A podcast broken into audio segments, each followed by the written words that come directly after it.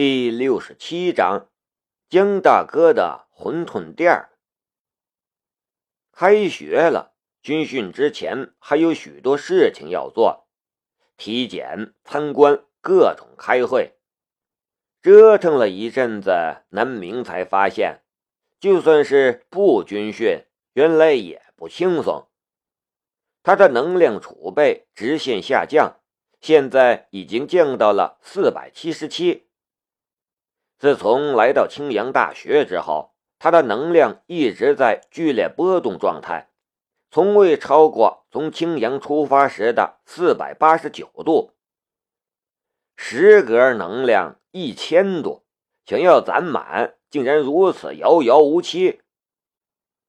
开完会就地解散时，恰好就在南明的居所前。南明打算干脆先回去休息一下。走到了小区门口时，南明看到一个骑着电动三轮车的熟悉身影，他正怔怔地看着前方的什么。那是江朝华，他的病好了，身体也恢复了，显得比之前高大了很多。南明第一次发现，原来江朝华也是一个挺魁梧的汉子。江大哥。南明打了声招呼，江朝华转过头来，看到是南明，顿时笑了起来。小明，可巧，我刚买了点东西，打算回家做饭呢，一起去吃吧。我吃过了。南明摸摸肚子，他刚才随便买了点东西垫了垫，今天实在是不想乱跑折腾。他凑到了金朝华身边，顺着他的目光看过去。江大哥，你看什么呢？呃，没啥，没啥。金朝华连忙笑笑，又邀请道：“呃，去吧，去吧，家里人都盼着你来呢。”虽然不知道是南明救了他们，但是他们对南明的观感都很不错。再说。当初南明可也帮了他们忙，不然他们的摊贩都给收走了。江朝华这人向来是滴水之恩涌泉相报的，南明却已经看到了江朝华在看的东西。南明记得他第一天来青阳时，铁蛋儿随便从楼下买了点东西对付，就是他们楼下这家饭店。当时他还吐槽：“就这水平，还没他做的饭好吃，怎么能开饭店？”果然，这才刚刚开学，竟然就已经开不下去了，门口挂出了转租的牌子。这会儿，一个高大的身影从另外一家餐馆里走了出来，不是铁蛋儿是谁？距离老远就大声打招呼。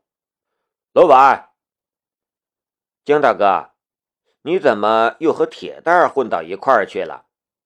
南明失笑，这俩人倒是意外的投缘。哎，馄饨摊儿不能干了，一家老小总要养活。我这不身体好了，和铁蛋一起给饭店送货送菜嘛。江朝华失笑。说出来倒不觉得丢人，反而觉得自己能干体力活了，很是自豪。只是他眼中的那丝渴望总是掩盖不住。上次南明提起来让他自己弄个店面做餐饮生意，他其实非常想，只是没有本钱，所以只能想想罢了。南明有了一些想法。江朝华在拉他去吃饭的时候，就不再拒绝了。上了江朝华的电动三轮，很快就到了那方小院小院和上次来时比，显得干净整洁多了。显然，江朝华好好收拾了一番。南明看到江老爷子竟然拄着拐杖在小院里慢慢踱步。江小慧一脸紧张的跟在一边护着爷爷。看到南明，江老爷子特别开心，哈哈笑了起来，声音很是洪亮：“小明来了，哎，你可是好几天没来了，也不来看看我这老头子。小慧，去给你小叔叔倒茶。”江小慧红了脸，和南明目光一接触。就连忙转过头去。爸，我去做饭，让小明和你说说话。江朝华道，就进屋忙碌去了。江老爷子和南明聊了起来，问的都是些上学习不习惯、同学好不好之类的话。南明一一答了，老爷子就很高兴。南明看向了江小慧。疑惑道：“伯伯，小慧不上学吗？看起来江小慧和南明年龄差不多。如果按照正常的进度，现在江小慧应该是一名高中生，而高中生现在可已经开学了呀。”江伯伯就叹了一口气，南明没再问，觉得就算是彭老再来搅局。他也不能耽搁这事儿了。这家人的生活状态必须改变。江朝华做菜很利落，几样家常菜有荤有素，也是香气四溢，让南明吃得口角流涎。正所谓一个厨师一个味道，现在南明渐渐学会了如何品味不同的菜品。江老爷子再在旁边点评一番，这其中的妙处、好处尽皆知晓，得到的能量竟然不比吃一顿九转大肠来的少。果然，不时换换口味还是挺好的。一顿饭吃到一半，南明的能量就已经悄然恢复到了四百八十五度，一桌子人。把半桌子菜席卷一空，还有一碗清淡小汤，可以捧着碗吸溜吸溜的喝。虽然是夏天，虽然没空调，但总觉得全身舒爽。伯伯，朝华哥，南明换了一个称呼，显得更是亲近。你们还记得我上次提的？让朝华哥开个小饭馆的事儿吗？哎，怎么不记得？你朝华哥这两天是茶不思饭不想，就想着这事儿呢。江大嫂叹了一口气，很多事情当初不敢想，现在他们身体好了，就开始幻想一些不切实际的了。嘿嘿，哎。江朝华摸了摸脑袋，有些不好意思。我刚才看到我家楼下有个店铺正在转租，那里正对学校侧门，距离教学楼非常近，地理位置极好。朝华哥在那里看了半天。南明笑道：“江朝华更不好意思了，他就像是一个迷恋玩具的孩子。”站在橱窗前，久久不愿离去，那种期盼和渴望，每个人都能理解。唉，江老爷子叹口气。其实他也知道，如果他开口，庆老爷子也是略有积蓄的，借给他又何妨？但他就是开不了这个口啊。但若是再这么坚持下去，他又能再活几年？或许到死都只能带着遗憾离去。饭桌上的气氛有些沉重，就像是一滩死水。长华哥，我能投资你吗？在这一片死寂之中，南明突然抛出了一句石破天惊的话。你？一群人都瞪大眼看着南明。这一大圈人里，除了金小慧，就是南明年龄最小了。开家店再怎么节省，至少也要十几万块钱，哪里那么容易的？呃，我和人一起合伙开了一家公司，手头还有一些钱，而且我还认识一些朋友，手头都有点闲钱。伯伯和大哥，你们手艺都那么好，大学城也是个很棒的地方，开起来绝对没问题。南明道，小明，你还有公司？一群人下巴都吓掉了。这小子才多大呀，就有自己的公司了？对呀，不信可以问庆伯伯。南明道：“不过严格来说，公司并不是我的，我只是股东之一。哎，当然还算是能说上话。我出钱，江大哥你出人，咱们五五开。你要是同意的话，我就打电话给他们，问问他们的意见。”面对突如其来的惊喜，众人露出了不同的神色。江大哥是一脸的惊喜，而江大嫂却露出了忧虑的神色。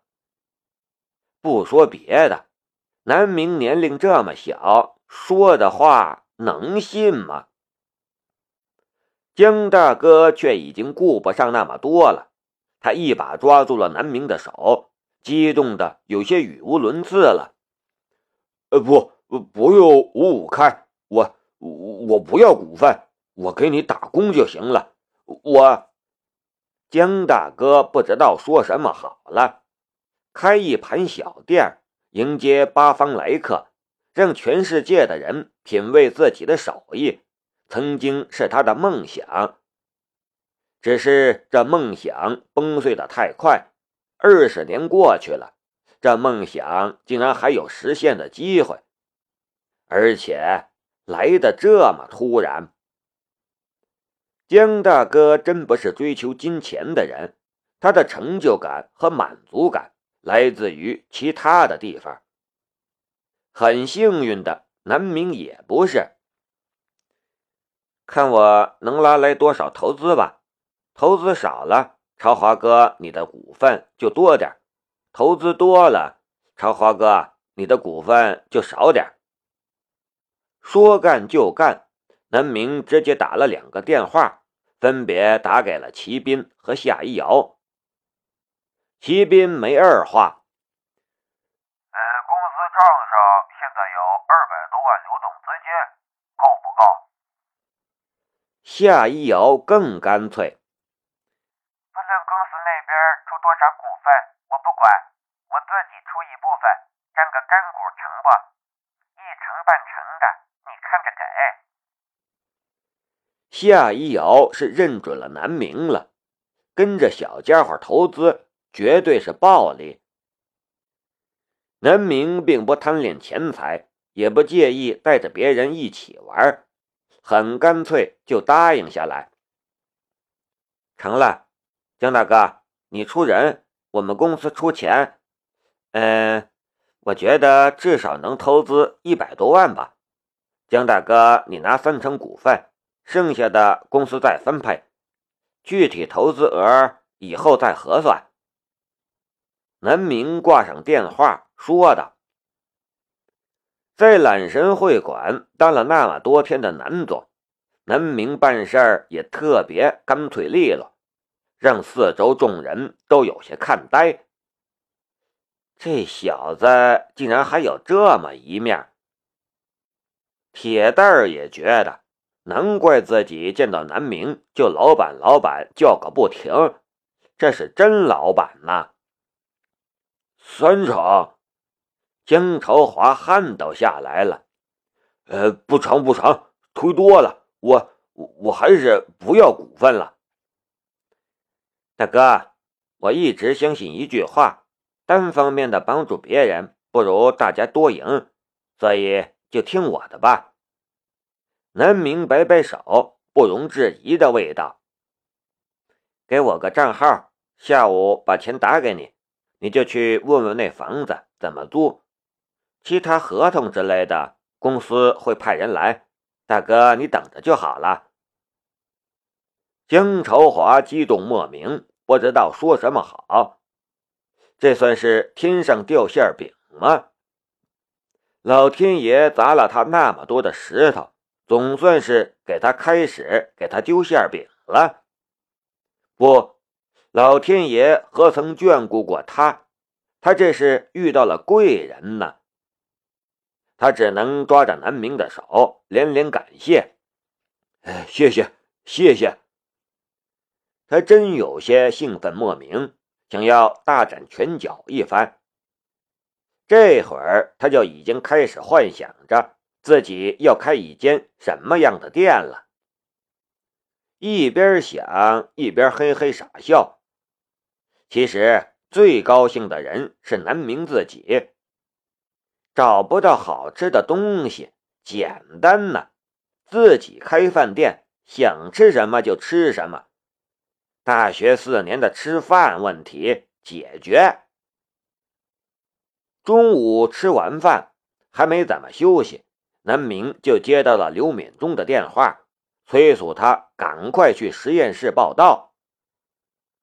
南明叹了一口气，对旁边的铁蛋儿道：“铁蛋儿，能不能蹭个车？”“呃，好的，老板。”铁蛋儿咧嘴笑。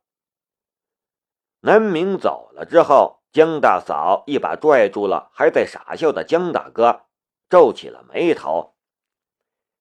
他爹，这事儿靠谱吗？靠谱不靠谱？难道我们还能有什么损失吗？江大嫂茫然了。是啊，还能再损失什么吗？